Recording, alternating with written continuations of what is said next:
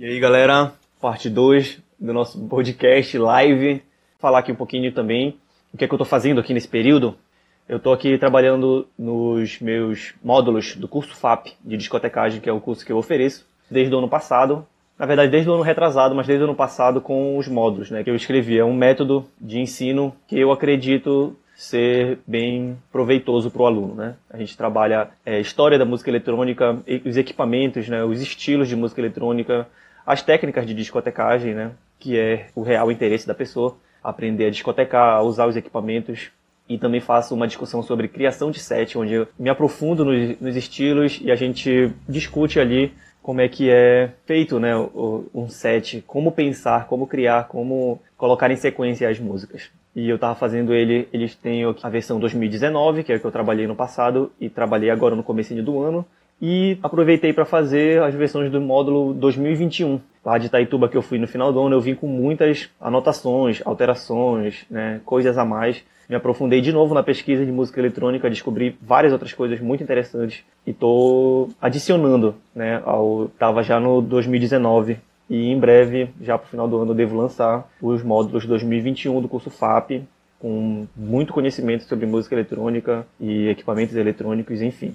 Isso daí é o que eu estou me dedicando bastante agora nessa quarentena. Agora a gente vai ouvir um pouquinho do nosso vocalista, Lucas, ver o que, é que ele está fazendo. Se liguem, galera. Olá, eu sou Castanha. Vim falar um pouco de como está sendo a minha quarentena. A gente está mais ou menos uns dois meses de isolamento né, social.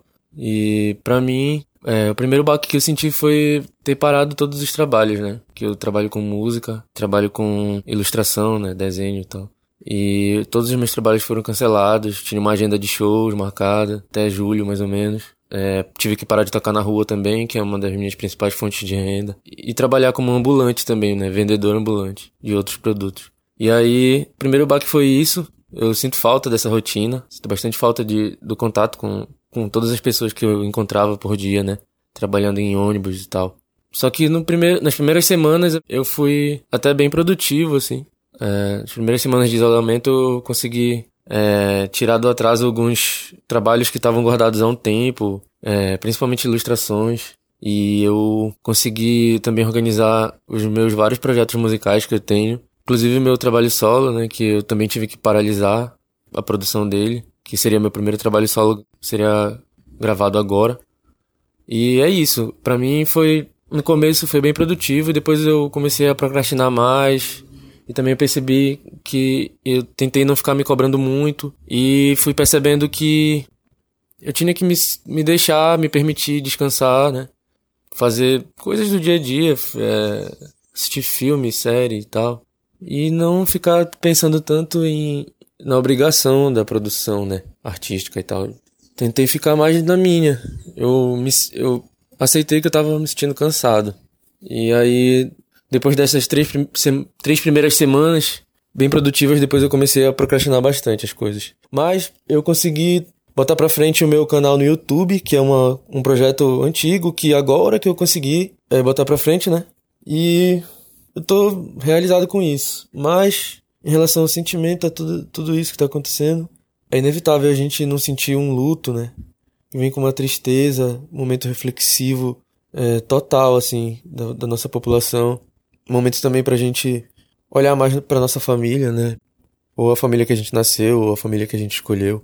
E aproveitar os momentos, né? Com as pessoas. Para mim tem sido. Eu, eu tenho me permitido também me sentir triste, porque acho que até por respeito a todas essas almas todos os espíritos que estão fazendo a passagem nesse momento. E só receber o que está acontecendo com muito respeito e, e prestar solidariedade para as pessoas que são mais próximas a nós, né? É isso. Estou tentando me manter consciente do que tá, de que está acontecendo uma tragédia. Além de tudo, a nossa política tá uma tragédia maior ainda. Maior ainda, não sei, né? Mas é, são duas tragédias diferentes. E é isso, assim. Quarentena, momento de reflexão total, muita criação, musical principalmente, luto, né? Tristeza mesmo, por tudo. É isso aí, galera. Vamos manter nossa mente equilibrada pra gente ficar o mais tranquilo possível e seguir. A gente só vai entender isso quando passar. Então vamos cuidar dos nossos e amar mais as pessoas que estão próximas da gente, em todos os sentidos. É isso aí. Esse foi o relato do Lucas. Ele já ficou bem abalado com, com isso, né? Ele já é bem ligado né, nessa questão espiritual, então ele ficou assim, bem triste né, por esse momento, pela quantidade de mortos. Né? Todo mundo, eu acredito, que sentiu né, isso. E, enfim, ficou, ficou difícil né, para todo mundo encarar agora esse momento, principalmente porque afetou muita gente, né, cara? Foi uma, uma pandemia mesmo e milhares de mortos no Brasil, milhares, milhões de mortos pelo mundo inteiro. Enfim, todo mundo acabou tendo que se reinventar, né? É o que a gente vem falando aqui nas duas, nas duas primeiras participações. É, a gente falou algumas, algumas estratégias que foram utilizadas para conseguir, né, continuar trabalhando, é, inventando outras, outras atividades, né, que também podem ser lucrativas, não, não lucrativas totalmente, né, mas dê para a gente tirar um sustento ali, ter uma fonte de renda básica. É, eu consegui continuar com pelo menos metade das minhas aulas, todas de forma online, mas pelo menos metade das minhas aulas de música que eu dou, né, de musicalização, teclado, violão, é, enfim, geralmente isso, né, guitarra também, baixo, mas eu consegui continuar com quatro alunos e eles são a minha, principais, a minha principal fonte de renda, né? Eu, tenho, eu trabalho tanto com é, as aulas particulares e também tenho um ponto aqui, que é onde eu dou aula, um estúdio que eu dou aula de discotecagem. O, o ponto está totalmente fechado, né? Estou utilizando para fazer as lives de música eletrônica. Soltei também, estou soltando alguns sets, né? Essas lives estão rendendo alguns outros sets, né? que geralmente já, é, já são sets parecidos com o que eu mando né, na live. Aí gravo, gravei o Entronca Wave, que é de Dark Synthwave, é um estilo de música eletrônica é, que como se fosse um revival aí de sonoridade dos anos 80. Também fiz, que eu lancei essa semana, foi o Azul Escarlate, que é um set de Twilight, um estilo de Psytrance também que já não é muito conhecido por aqui, mas está começando a ficar. Eu toco ele desde 2016, foi o estilo que eu comecei a tocar. Né? Depois fui migrando para outros outros estilos, Forest, Dark, essas coisas que aparecem como novidade, elas demoram um pouquinho a ser aceitas, né? E agora eu vou falar com o Igor. Cadê o Igor? Mande o convite, Igor. Agora. Salve, seu Igor, tá me ouvindo? Salve, salve. Agora tá rolando. Tá bom tá, áudio aí? Tá, tá filé, tá pra te ouvir aqui. Tudo bem com o senhor? Primeiro, grande abraço. Muito obrigado por ter aceito o convite. Claro, uma honra. É, eu sou o Igor, sou jornalista, né? Sou um dos integrantes aí do canal Tijolada, inclusive tem outro nosso integrante, o Flávio, deve estar tá acompanhando. Tá por aí também? Tá por aí, tá acompanhando. Grande salve, Flávio. E, cara, eu tava aqui, sabe, me perguntando, pô, o que, que eu vou falar na, na live, né? E eu tava pensando, assim, muito na própria experiência do Tijolada, sabe? Para mim foi muito difícil ter que se adaptar para todo mundo, né? Mas para jornalista assim que está naquele corpo a corpo, que está acostumado a falar com as pessoas, a entrevistar as pessoas. Eu trabalho com rádio, né? então a gente está ali com o gravador todo o tempo falando, conversando. Imagina como é vir para casa fazer home office, né? Mesmo assim é... ainda adaptar teu trabalho. É, foi nas primeiras semanas foi bem ruim assim. Aí a gente usa as alternativas, né? manda sonora pelo WhatsApp.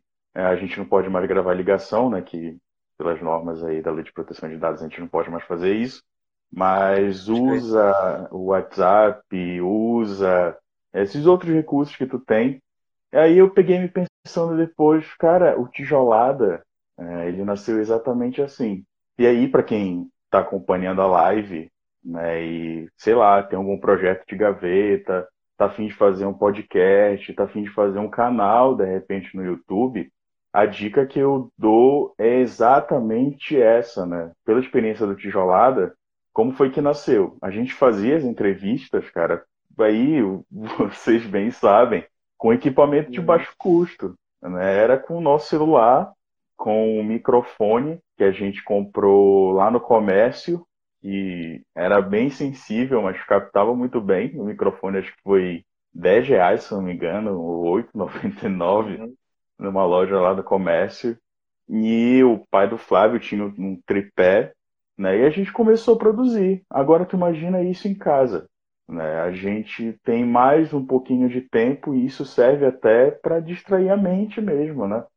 A gente estava com um projeto né, de retomar o Tijolada, mas com a pandemia, infelizmente, não, não teve como, requer contato presencial, apesar da gente conseguir algumas, fazer algumas coisas assim né, de casa, mas é o contato presencial que a gente tem que ter, é impossível tu fazer uma entrevista se tu não tem aquele contato, né?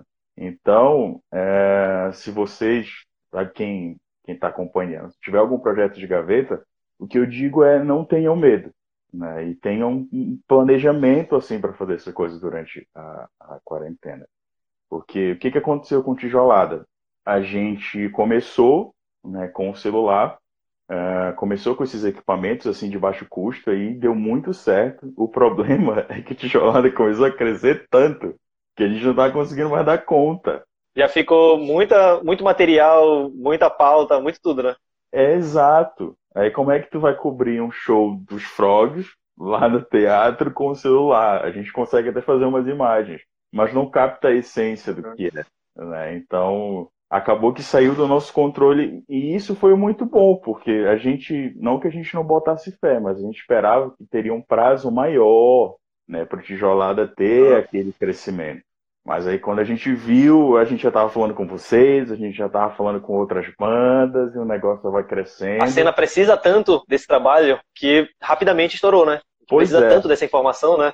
Exatamente. E aí eu queria já deixar também aqui o recado para a galera, né? A cena musical de Belém, claro, veio a pandemia, atrapalhou muito. Mas a cena musical de Belém é riquíssima, cara. A cena musical de Belém, Sim. falando especificamente do rock, então, a gente tem vertentes assim que a gente nem imagina. Vertentes mais variadas possíveis, do, do indie ao porn grind mesmo. Tudo, tudo, tudo, tudo. Eu lembro que a gente entrevistou uma banda de mosqueiro, cara. Os caras faziam no som, som no quintal da casa deles. Era incrível, então tem Pode muita opção. Né? A cena de Belém é riquíssima, só tem banda bacana, como eu colocando aqui, é. eu dei banda top mesmo. A nossa localização geográfica uma, um fator importante, não sei se você já pensou nisso, mas eu acho importante a gente estar tá aqui recebendo de coisas que vêm de todos os lados, né? A gente é uma cidade portuária, então a gente recebe coisas da América do Norte, né? Do, do Caribe total. A gente é muito influenciado por música caribenha, né? É, a música portuguesa e europeia, que já é comum ao Brasil inteiro, e também a música andina, né? O pessoal daqui do lado, é, Colômbia, Venezuela, Equador. E a nossa música aqui, raiz, a indígena, a amazônica, também é muito forte. Então, a gente, por exemplo, falando por mim, que sou um, um roqueiro que nasceu aqui na Amazônia e gosto de trabalhar é, sonoridades diversas, é por isso também, né? A gente acaba fazendo esse mix de ideias musicais porque a gente é esse mix de ideias musicais. Né? A gente é influenciado por tudo isso. Exatamente. É, isso que tu falou foi muito importante, porque a gente, quando a gente fala dessa, como é que eu posso dizer, esse sincretismo, digamos assim, musical, a gente pensa logo na no tiozão dançando aquele merengão lá na casa da Seresta, ou lá naquele baile da saudade. É. É, mas quando a gente olha a fundo. O bolero. Gente... É, o bolero, aquela coisa, né? Aquela guitarrada com Aldo Senna, que é fantástica. Oh, Pô, influência Fantástico. caribenha aí, cara. E a gente olha assim para as bandas daqui, é, vocês são um exemplo vivo disso, né? Os Team Frogs a gente já conversou várias vezes nesse sentido. O time ele tem essa vibe, ele tem essa pegada com essa mistura do que a gente tem aqui, né, com o que vem de fora, né, porque a gente recebe, na verdade, né, não com o que vem de fora. Outras bandas daqui a gente sentiu muito isso também. Então, isso é um cenário muito legal de se explorar. Né? Tu que estás aqui, você que está aí participando da live, que está afim de tocar um projeto, que tem alguma coisa assim de gaveta, a cena musical daqui é rica. Passa, mano. Tem é. coisa para falar, tem coisa para fazer, né? tem material bom para descobrir. Então, não tenham medo. É a dica que eu dou. Não tenham medo. Vão para cima, né? planejem o tempo, claro, porque quando o negócio vai para frente, a gente realmente não segura né, e confia no trabalho. Né? O tijolado, ele certamente vai entrar, vai voltar. Eu creio que volta, o Flávio está aí, tá ligado, a gente tem como. Doido para produzir material. Doido para produzir material, né? Tem muita coisa rolando nos bastidores. A gente nunca Entrevistar alguém. Pô, com certeza. Saudades, inclusive, de entrevistar vocês lá em cima com o copão da. É, pra trás. Copão da Serpa. Ai, cara, a gente tem que fazer umas outras, a gente tem que fazer umas outras coisas diferentes também, né? Umas entrevistas em locais diferentes, uns sons em locais diferentes, que nem aquele que a gente fez meio acústico, né? No Cambô. Sim. Lembra da, da entrevista ali na, na beira do, do Rio Guamar? Muito legal aquilo ali também. A gente, na verdade, a gente foi em dois pontos que já rolaram essa entrevista que foram bem legais, né? Aqui com esse fundo do Copão da Serpa e na Federal, né? Foi incrível a entrevista federal. A gente pode fazer um falando um pouquinho de outras coisas também, né? Tipo processo de composição, um dia de estúdio, um, no camarim do show, esse tipo de coisa, assim, sabe? Diferente que o pessoal faz, mas tipo assim, que a gente ainda não fez, no caso, né? Pode esquematizar essas ideias. O que é o bacana isso, né? O que a gente escuta, o que a gente vê agora, que a gente a galera vem, ouve o álbum dos Frogs, né? olha a página, olha o Instagram, mas o que rola por trás, o processo de composição, que é o legal. É, isso é fantástico de mostrar e é, é isso que eu quero deixar assim pra cima, pra galera não ter medo. Essa mensagem foi total positiva, mano. Mensagem total positiva pra galera, total incentivo aí à cultura, produção de qualquer rumo profissional. Pra quem tá ouvindo agora, é isso mesmo que o Igor falou, mano. É, não tenham medo, né, de criar, de se reinventar, de criar alternativas para você fazer. Tira aquele, aquele projeto da gaveta. Tu tem 10 projetos na gaveta, tira um de cada vez e tenta dar continuidade ali. A Amanda falou aqui uma entrevista lá no meio do Veropa. E eu lembrei que vai fazer um ano do lançamento da ponte, daqui a pouco, né? E pego, a gente está perdendo algumas oportunidades, né? Fazer um lance desse no meio do Veropa, fazer no Cubu, é, mercado de carne, aqui atrás na, na João Paulo, onde a gente gravou, outras cenas também dentro do. Depois do muro do Tinga já. Seria legal ter umas, umas cenas assim, olha, aqui a gente gravou tal coisa e mostra e tal. Enfim, as ideias vão embora. O lance é a gente ter noção e consciência de que não dá pra gente fazer o que a gente quer exatamente nesse momento, mas isso não elimina todas as possibilidades. Tem diversas coisas que dá pra gente fazer agora. Então, é em cima delas que a gente tem que trabalhar, né? Não dá para se planejar ainda, né? A gente não sabe quando vai voltar. É, é isso que tu falaste também é importante, né? Tá tudo incerto. Né? A gente teve esse afrouxamento aí com a abertura do comércio aqui em Belém. É meio arriscado, a gente não sabe como é que vai estar, tá, não tem vacina. Mas é importante já começar a rabiscar alguma coisa, né? Rascunhar alguma coisa, mas a gente realmente não tem certeza de como vai ficar. Mas, assim, eu, eu, eu sou otimista. Né? No sentido, eu acho, eu tenho fé que a gente né, conseguindo se prevenir, a gente vai conseguir voltar. Claro, não vai ser da forma como a gente queria, a gente vai Sim. conseguir voltar. Né, eu espero que essa vacina aí role, que essa vacina aconteça e que a gente volte a ter um pouquinho da nossa vida normal, né, que a gente possa entrevistar, que a gente possa ir lá para o Tinga, gravar lá para o meio do verão, né, bater um papo, de repente tomando um açaí, comendo peixe frito, mostrando Com certeza. Gente a gente vai, a gente vai fazer. A gente não sabe quando. Faz falta. A gente vai fazer. A gente vai fazer. A gente vai fazer. Uma coisa que rolou de consenso aqui de todos, a gente tem trocado ideia aqui, é que a gente tem necessidade de socializar. A gente precisa estar em contato com outras pessoas. Quando a gente não está, a gente sente falta. Não tem jeito, né? A gente vive em sociedade por causa disso. Né? A gente precisa um dos outros. Igor, vou mandar, vou mandar uma da mais nova safra de composições da Steam. Fique por aqui que já daqui a pouquinho eu já me despeço do senhor para a gente ouvir mais relatos e falar com mais gente interessada em sobreviver nesse período.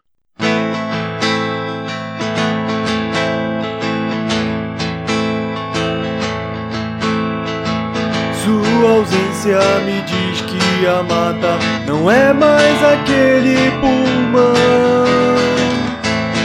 Serei eu um guardião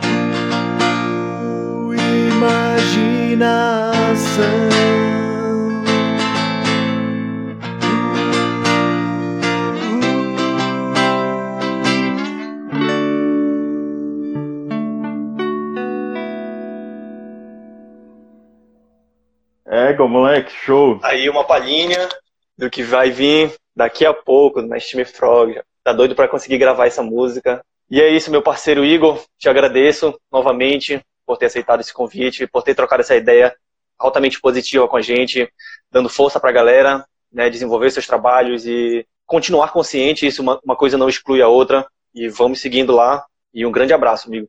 Abraço, Olavo. Próxima vez a gente vai ser no Tijolada. A gente se encontra. Valeu. Bora. Valeu demais.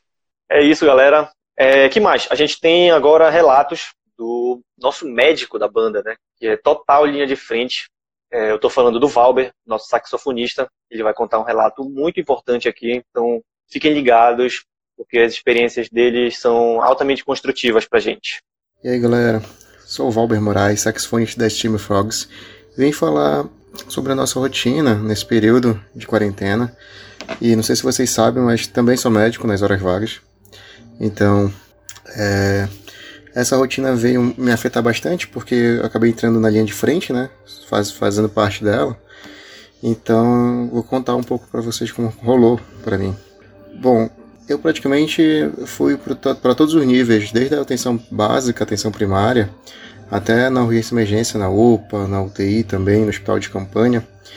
Então eu atuei bem dessa forma, vendo de perto mesmo, atendendo os pacientes que estavam com Covid e que ainda estão, alguns também.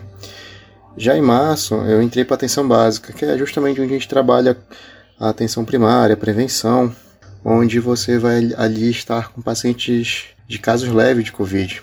Eu comecei trabalhando lá em Barcarena, trabalhava todos os dias de segunda a sexta e tinha esse contato com os idosos, com pessoas que estavam tendo somente anosmia e geusia, né? A geusia também, como queira, ah, que é justamente a perda do paladar e do olfato. Ah, nesse período foi mais tranquilo, as coisas estavam começando e lá pelo final do mês eu também me infectei.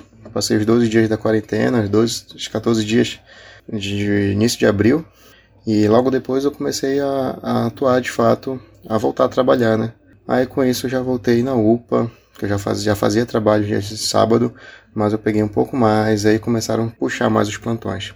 Eu tinha pouca experiência de intubação, praticamente na faculdade, quem não sabe sou recém-formado. Então nesse período a gente já tinha intubado algumas pacientes, só que não como médico de fato, entendeu? Só como estudante. Então tu muda a tua responsabilidade, não tem ninguém para dizer o que fazer, o que não fazer, né? Então sorte que a gente já tinha treinado, eu já tinha é, me capacitado para isso. Então, nesse período, a gente tive que entubar muita gente porque nossos outros médicos, profissionais médicos, também estavam se infectando, estavam ausentes nos seus serviços por, por falta da, por questões de doenças, entendeu? E com isso, eu tive que atender pacientes já em estado crítico mesmo. E foi muito difícil, porque literalmente no, chegou um momento que não tinha mais respiradores, não tinha mais como entubar o paciente, que é justamente a gente põe essa técnica de intubação, você põe um tubo na garganta do paciente, passa pela traqueia e ele começa a respirar o paciente por através desse, desse aparelho, que seria um, um respirador. E com isso você mantém o paciente é, em sedação, analgesia e em cuidados intensivos, né? Com isso na UPA, trabalhando principalmente nesse caso, tive que entubar bastante gente, mais do que eu gostaria de, de ter feito, né? E, e com isso a gente foi querendo, com o tempo, você tem aquela situação de que você quer ajudar mais as pessoas e tudo mais, por conta que eu já tinha pego a doença, então não tinha risco de uma infecção. Então eu tinha que ajudar do jeito que eu pudesse. Aí que eu me coloquei a serviço também no hospital de campanha, lá no hangar. Aí nesse período aí também foi muito complicado, porque era muito era um plantão muito sugado. Era um plantão que eu geralmente pegava de noite, de, noturno, que a gente chama de sete da manhã, de sete da noite até sete da manhã. E lá não parava. Toda hora o paciente passando mal, ficando cada vez mais dispneico, ou nesse caso sem ar, e realmente se saturando. E lá teve um momento que toda noite praticamente tinha que assinar declaração de óbito. Isso era muito triste, mas era um trabalho que tinha que ser feito também. Então teve uma noite que foi muito tenso porque eu tive que assinar pelo menos umas oito declarações de óbitos no decorrer do dia. E isso era muito triste, porque era muita gente morrendo, muita gente. É, enfim, complicado a situação. Depois disso, é, agora em maio, final começou a melhorar, de fato. E a gente, eu comecei a estudar mais o sax, voltar a estudar hum, quase todos os dias, um pouco de sax para não para voltar, porque a gente eu estava muito mergulhado nessa nesses plantões, nesse serviço. E agora que eu estou começando a voltar a ter uma rotina de estudo de saxofone. E é isso. Não, não quero entrar em mais detalhes, porque, enfim, né? São detalhes mais tensos, outros bem alegres também. Porque é muito bom quando você tenta intervir e dá tudo certo, e a doença, tu consegue chegar no momento certo da doença, e você evita. O que um dia eu fiquei mais feliz foi, de fato, quando o paciente já veio curado, o ambulatório que eu tava, e ele tinha doença renal crônica, era idoso, então diabético também, tudo para de fato morrer por conta do Covid e fazendo medicação certa, fazendo medicações, o manejo certo do paciente, a gente conseguiu, eu consegui nesse caso evitar que ele chegasse a, condições, situações críticas, o que me deixou muito feliz. E mais compensação entre alguns que conseguem evitar ou tem outros tantos que você não consegue ajudar, que você não consegue dar além do que conforto, sabe? Porque às vezes também nessas horas a gente só podia dar conforto a, a um momento mais tenso, que é a chegada da, da morte, né? E é isso. Espero que vocês estejam se cuidando, usem máscaras, tentem não fazer besteira nesse período de retomada e fiquem bem. Se cuidem. É isso aí, galera. O relato aqui altamente emocionante do, do Valber, né? total linha de frente ali, está trabalhando em Belém, em Barcarena também, foi infectado pelo Covid, né, se tratou, se curou e voltou para a linha de frente, né? O Paulo é o nosso herói nesse momento, né? E agora nós vamos receber a Brena, a fumegante Breninha.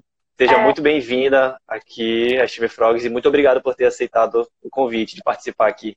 Ah, eu ia achar, eu acho que eu ia até ficar ofendida se não tivesse sido chamada.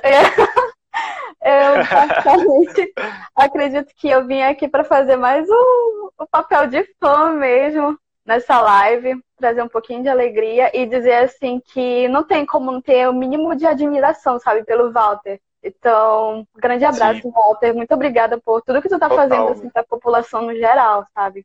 Ok, deixa eu me apresentar. É totalmente necessário. Agora se apresente e diga pra gente como é que tá sendo, como te afetou pessoalmente, profissionalmente, como é que tá a tua vida agora, Brena?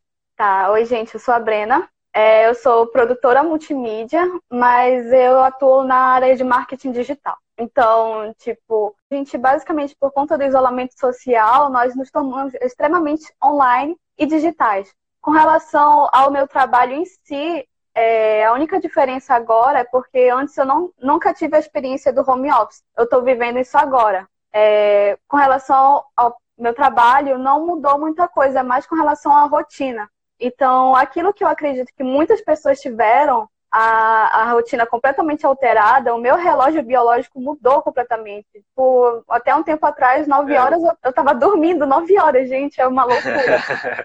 E uma coisa que todo mundo falou é com relação à saudade da rua. Gente, é, é igual a Amanda no começo da, da live. Acostumada, todo final de semana é um show. É saudade de um show, né, minha filha? Muita saudade. É, e aquela coisa, tipo, eu tava com tanta saudade, tanta saudade da cena, que eu cheguei até a fazer um, um, uns stories é, de indicação de, cena, de cena, cenas autorais de A a Z, só que a preguiça, sabe? Bate a bad também, eu dei uma pausa, mas eu tenho até que retomar, porque teve muita gente que veio realmente falar comigo, indicar outras bandas autorais daqui, de Belém e do Pará, de um modo geral, que eu nem conhecia. Então, eu acho que é uma coisa que uhum. eu devo a essas pessoas, eu vou retomar esse projeto aí. É sempre importante, né, fazer essas pesquisas. Quando a gente quer divulgar algumas bandas que a gente já conhece, a gente acaba conhecendo novas, né? Outras pessoas falam com a gente. Aí, enfim, network é isso também, né? Que a gente precisa fazer, a gente precisa conversar entre as cenas, né? Entre as bandas, enfim. Isso é, até me lembra muito como eu conheci a Steam, então, porque uhum. tudo começou numa tarde psicodélica lá no Discos ao Léo, né? Eu fui pra ver a Dead Now, que é uma banda de Castanhal, da cena de Castanhal, que mais tarde eu vou até deixar aqui nos extras o, o arroba deles para vocês verificarem. E eu fui vale pra ver muito um a pena conhecer. Uhum, lançaram um EP em fevereiro, fizeram um show maravilhoso, então vale a pena vocês também conhecerem o trabalho deles, olha. Dê um biscoito lá pra mim. é, pois é, eu fui numa tarde linda lá no Disco Zero pra ver a Dead Now. Só que era Dead Now e Steam Frogs também que ia tocar. E eu foi a minha primeira, meu primeiro contato com a Steam Frogs. E eu achei maravilhoso. Sempre, todo mundo conhece a minha assim, internamente conhece a minha história com a, com a Steam. E desde então, desde esse show, gente, foi todo show, assim, quando eu vi eu já tava famegante, clubista, horrores, gritando cachorro! Numa linda tarde psicodélica. Eu acho que tu foi em todas, né, Brena? Foi. Todas eu acho que rolaram três. Nessa primeira edição, se eu não me engano, também rolou Joana Marte. E também foi a primeira vez do Filo que a gente se apresentou, tipo assim, dentro da cidade, né? Provavelmente teria sido a primeira vez que as duas bandas tocaram, dividiram um palco, no caso, né? Uhum. Na época, eles estavam com seis membros, a gente estava com o Rafa na batera, que era o nosso batera substituto na época, né? Isso foi a primeira, depois já rolou a segunda, também com outros convidados, e no ano passado a gente fez a terceira, que foi quando a gente lançou o conceito do labirinto mental ali, o Die no labirinto mental, que tá Uhum. para sair livro também, mas tá totalmente parado esse projeto. Pode ser que eu retome ele daqui a um tempo, para todo mundo sair. Pode ser que seja no um ano também de labirinto mental, né? Que faltam um mês, mais ou menos. Pode ser que eu solte mais alguns materiais aí, principalmente para os fãs que adoram esses materiais raros, como os sete leads autografados. Só sabe. Sim, Breno, tu falou do, de como foi para ti esse lado profissional, né? De ter que se adequar a trabalhar em home office. E como tu se sentiu do teu lado pessoal? Como foi para ti? Como tu enfrentou isso? Pois é, é, retomando o fato, né, tipo, de como eu conheci vocês, é, aquele, aquela tarde foi um start, digamos assim, que foi a partir dali que eu realmente passei a frequentar, conhecer de fato a cena. Então, tipo, é muito válido quando tu experimenta e pelo menos por uma banda, conhecer uma banda, de uma banda tu acaba conhecendo várias. E para mim foi muito enriquecedor, porque a Brena de dois anos atrás não conhecia nem imaginava que tinha uma cena tão grande e de tão rica produção e qualidade aqui, entende? E foi Sim. daí que veio aquela minha trajetória, né? De até, de literalmente ser tão fã, ser tão fã que ir atrás de conseguir o show pra vocês na Jack, por exemplo. Foi, Sim, uma com certeza. Realmente foi uma coisa assim, tendo uma liga Transcendeu ao o limite de fã. liga- Foi uma liga tão forte assim que, tipo, a minha linha profissional naquela época era uma. E hoje em dia eu penso até, por exemplo, em me especializar em marketing musical. É uma coisa assim que a gente vai realmente entrando a fundo. Da feita que tu conhece a cena, a Se apaixona depois, se né? apaixona. Não sai, tu não sai mais. Tu pode Tem até. Aham, é igual como, a Amanda, por exemplo. A Amanda, a famosa conhecida irmã do Tigor, até um tempo era só a irmã do Tigor. Hoje em dia é maquiadora da Steam Frogs, então é aquela coisa. Parte da que tu- produção artística. É, é aquilo, da feita que tu entra na cena, mano, não sai. E é isso, como tu falou, é network, tu vai conhecendo pessoas, tu vai agregando, sempre agregando e tentando realmente fazer novas propostas, porque, gente, a nossa cena cultural, de modo geral, ela é muito rica. Nem se compara, e é triste que o resto do Brasil não conheça a- o que a gente tem aqui. Não conhece grande parte, né? O, o resto do Brasil conhece pouco. Ele conhece artistas ótimos, né? Que estão tocando lá fora, Dona Nete, o, o Manuel Cordeiro, que está em São Paulo, que é um guitarrista que é referência para mim, daqui de Belém, já um, um senhor idoso, né? Uhum. E, enfim, o pessoal tem essa, esse palco lá fora, né? O pessoal do Cirrasgo também faz eventos lá fora. Mas não tem como levar todo mundo, né? Então Uhum. as pessoas conhecem pouco. Se a gente for trazer para cá, para dentro de Belém, muitas pessoas não conhecem a, a nossa cena musical de uma forma geral, né? Não conhece o rock que está sendo feito. Tem, muito, tem muitos roqueiros em Belém que não sabem nada sobre cena rock paraense, entendeu? Então a gente Uhum. tem um dever também de mostrar essa galera pro pessoal. Eles não precisam gostar de tudo porque é paraense. Ah, tem gente que fala assim, né? Ah, então só porque é feito em Belém eu tenho que gostar. Não é gostar, é respeitar, né? Uhum. Gosto musical é uma coisa. Respeito à arte, à música, à cultura é outra coisa, entendeu? Respeitar, nós temos que respeitar todos, claro. Sim. E é também até não limitar exatamente o parar um gênero apenas. É tipo aquela coisa, a gente vive experimentando novos ritmos, novos, novos timbres. Nossa, a gente é muito rico, gente. Vamos exaltar. Pô, total. Uhum. Pessoal que conseguia assistir de fora, que conseguia ouvir o podcast de fora daqui de Belém, não conhece. Não é só por ser clubista, por ser daqui que a gente a gente tem essa opinião, ele é uma coisa, é real, porque era o que eu estava falando agora com, com o Igor, né? A gente tem essa localização é, importante, né? Tipo, é como se a gente fosse o centro aqui de várias coisas, né? Aqui uhum. desemboca o rio Amazonas, ou seja, todo mundo que está vindo daqui tem que passar por Belém. E ao contrário também, né? A gente mora aqui do lado da Ilha do Marajó, que é também uma ilha super cultural, né? Uhum. É, próximo ao Caribe, ao Nordeste, somos vizinhos do Nordeste e as outras regiões do Sul também, do país, da, da América do Sul. Enfim, a gente vive isso, né? Até a pessoa, por exemplo, que faz. É, a gente vive isso. As pessoas que fazem música que não são de cunho regional, pelo menos não tão explícito, tem alguma coisa lá dentro. Tem um tema, uhum. tem um sotaque, tem a, a, a voz, no caso, né, que é o idioma, tem os, esses efeitos musicais, tem um pensamento, tem uma linha melódica, alguma coisa tem. Se a gente for parar para pensar em algumas coisas, a gente fala assim, epa, essa linha de teclado aí é melody. Com certeza. o cara bate martelo, com certeza é melody isso aí. e é isso, a gente vive num... É super rico por aqui. Posso mandar uma música aqui então? Pode, e pode. se tu quiser mandar uma mensagem pra galera, mande uma mensagem aí antes. Ah, então. tá. Hoje, gente, meia-noite também vai ter uma live com a Helena Ressoa, que também é mais uma artista muito maravilhosa daqui. Eu também vou deixar uma arroba para vocês compartilharem, verificarem, assistirem a live dela. É meia-noite, então não perca.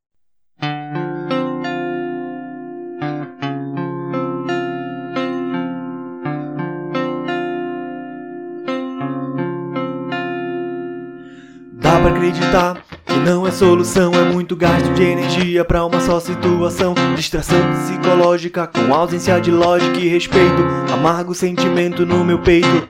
De poesia em poesia, com toque meio nilista, realizando ações muito além da minha lista. É a vida, não vou negar. A cada passo que eu dou, são mais dois pra eu andar. Tem muita onda acontecendo, irmão. Então eu vou me adiantar. Não tô aqui pra embaçar o corre de ninguém. Só quero explanar os versos que me fazem bem. Fracamente negligente de conhecimento. Na vida tudo passa e eu não quero perder tempo. Já perdi no pensamento, contentamento. Jamais terei de novo este sentimento. Esclareça, é o preço que eu pago por ter do lado. Não se esqueça da mágoa deixada, escancarada, minha tristeza. E por enquanto não é bem assim, de todo ruim. Sei que vai ter fim, mas olhe e perceba: a vida é cheia de surpresas e belezas. No simples há mais grandezas, evitando situação de possível enganação. Mas não é bem assim que o tempo age. Ele não é o mesmo pra ninguém. Vezes penso que é só de passagem, mas não é bem assim que o tempo age. Ele não é o mesmo pra ninguém. Às vezes penso que é só de passagem, e quando veja passou.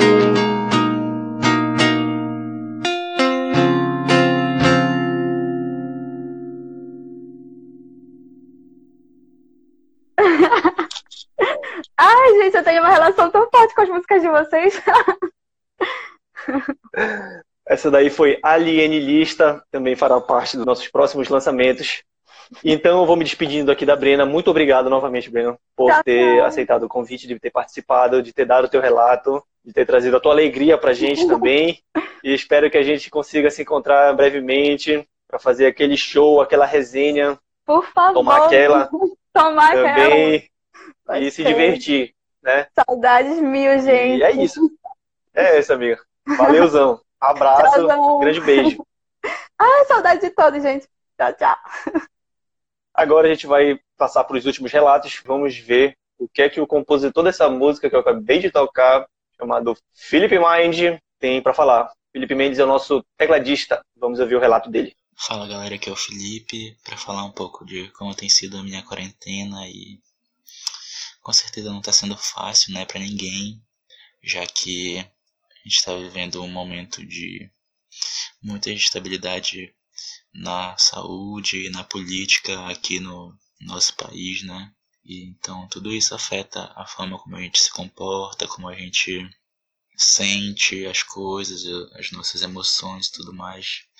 Então, que o que está sendo mais difícil da gente conseguir manter é a nossa saúde mental, né? Nesse período de tantas pessoas morrendo, algumas pessoas próximas morrendo, é uma pandemia que, pelo visto, vai demorar ainda um pouco para passar. A gente sabe que o presidente do Brasil está se mostrando cada vez mais tudo aquilo que a gente já dizia que ele era autoritário, fascista e agora genocida, com o governo negacionista sobre essa doença e que nos faz é, ter cada vez menos esperança de que isso vai passar mais rápido. Então, para mim, é assim que não estou estudando é, presencialmente na universidade, não estou é, fazendo estágio, não estou trabalhando. Então, isso tudo afeta a minha rotina. Já pro lado musical, eu aproveitei esse tempo em casa para estudar. E tenho estudado bastante música, principalmente teclado e voz. E eu sinto assim que a minha evolução nesse período de já quase mais de dois meses em casa, tocando teclado e cantando quase todos os dias já resultaram numa evolução muito significativa para mim. Então, vendo por esse lado de estar tá em casa e focando em coisas que eu gosto para me manter um pouco mais saudável nesse período, é, tem sido proveitoso essa questão de, dos estudos, principalmente da música. Mas é, também existe a questão da procrastinação, né?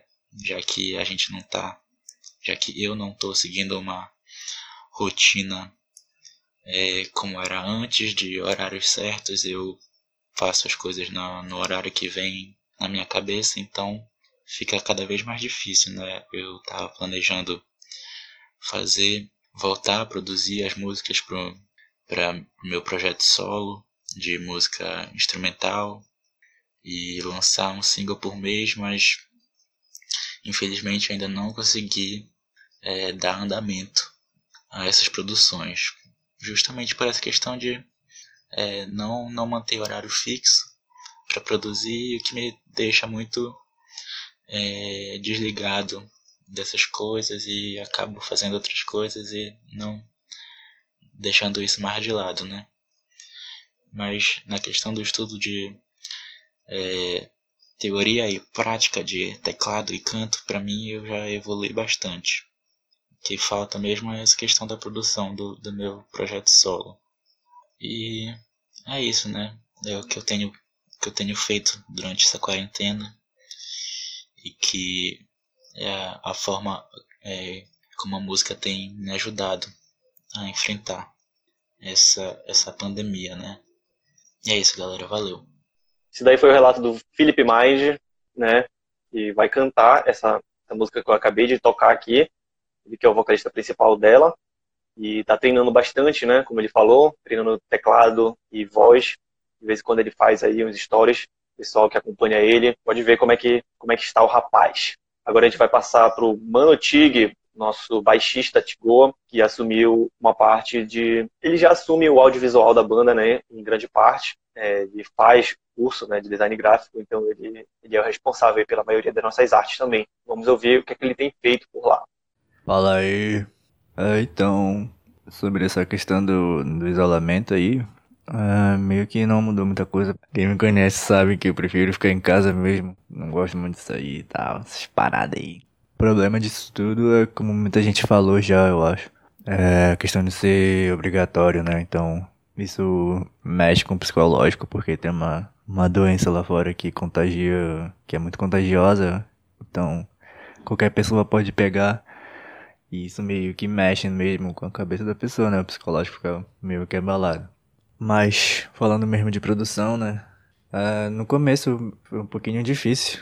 Eu consegui manter uma. meio que uma rotina de produção. Eu ia deixando, deixando, deixando, né? A famosa procrastinação. E tem muita coisa que eu não terminei porque eu tentei fazer muita coisa ao mesmo tempo. E isso nunca dá certo. então foi um problema consegui terminar as coisas, os projetos, mas eu meio que não parei, né, de produzir, tanto compor música, que eu já joguei algumas coisas no SoundCloud, que eu não divulguei porque eu meio que ainda não, não sei se estou preparado para divulgar as coisas, as minhas músicas solo, assim, vamos dizer assim. Não que seja um projeto solo, enfim, não sei, quem sabe mais pra frente, mas por enquanto é só é, coisas que eu comp compus mesmo, tanto agora quanto antes, que eu já tinha feito e dei uma mudada aqui e ali, algumas coisas. É, questão de é, desenho, uma coisa que eu tô estudando bastante e eu tô tentando pôr em prática, não apenas estudar e ler, mas tipo, ficar vendo tutorial, né, na, internet, mas também pôr em prática agora, né, aprender, aprender de fato, ah, que é uma coisa que eu queria muito desde sempre. Isso me ajuda também no curso, né, que nas minhas aulas de 3D, isso ajuda bastante. E uma coisa que eu quero muito começar a fazer é desenvolver jogos, tanto em 2D quanto 3D, animação 3D e tal. É uma parada que eu queria bastante mesmo, então eu tô começando a pôr em prática tudo isso agora. De um mês pra cá, né? Porque no começo, enfim, foi aquele, aquele problema terrível de entrar na internet e dar um clique, tá no YouTube, e aí quando tu vê, passou 8 horas. O cara nem se liga da hora passando.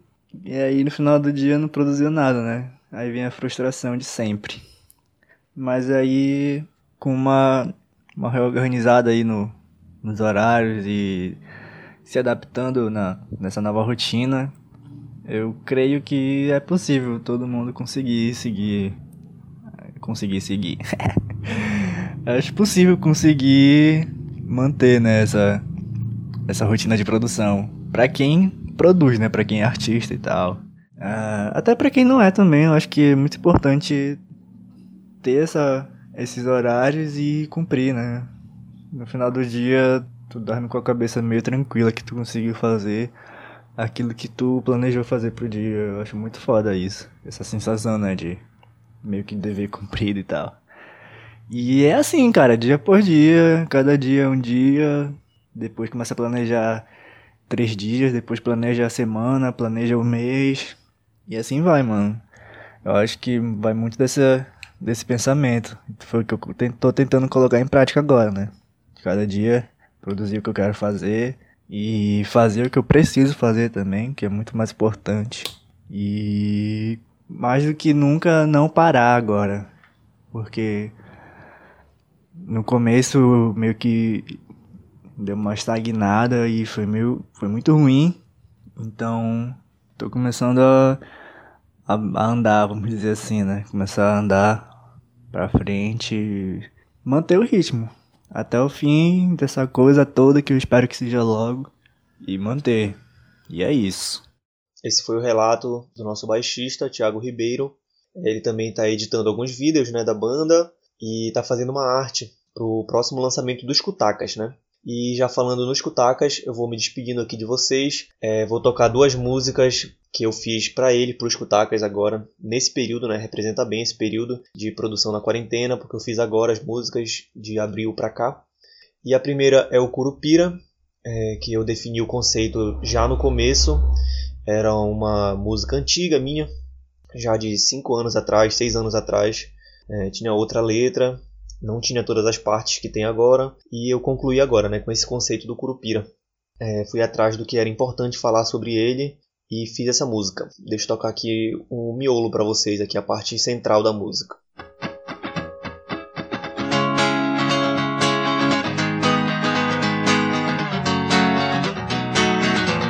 O assovio me chamando pra encontrar todos de uma vez. Enquanto você procura, pro outro lado ele está Curupira protege a floresta, se escondendo em todo lugar. Caçadores não acham seus rumos, tiros e flechas não podem lhe assombrar. Aves anseiam quebrar arapucas, peixes só querem ser livres a nadar. A onça pintada me olha lá do céu, no cipó, um novelo e aponta onde é que tá. É isso, galera. Agora eu vou tocar a última música, que ainda está em processo de composição, ainda não está totalmente terminada, mas vou mostrar aqui nessa parte também central da música e já agradecendo a todos que, que estiveram até aqui né, assistindo a live ou é, ouvindo o podcast até o final. Deixa eu mostrar aqui para vocês como é que está o Espelho da Lua, que é um lago localizado em Amundá, no Amazonas, né, na fronteira praticamente do Amazonas com o Pará. E tem um grande lance lá de ser assim próximo da tribo né, das Amazonas. Deixa eu mostrar aqui para vocês como é que tá por enquanto.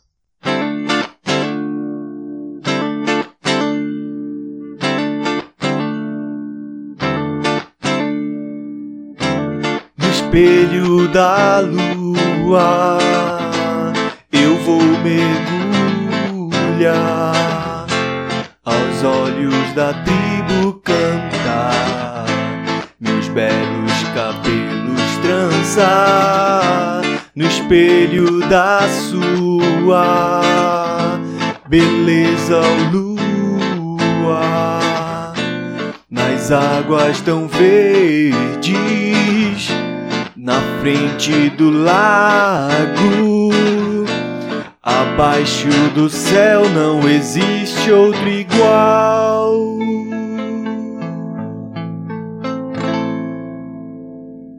Então é isso, galera. Muito obrigado a todos que estiveram presentes aqui durante a live e todos que estão ouvindo agora no podcast já lançado. É, muito obrigado a todos vocês. Espero que vocês tenham força para continuar criando, se adequando a esse novo período, aguardando, né? Enquanto não pode sair ainda desse período. E vamos lá, vamos em frente. Um grande beijo fumegante de todos e até o próximo podcast. Valeu!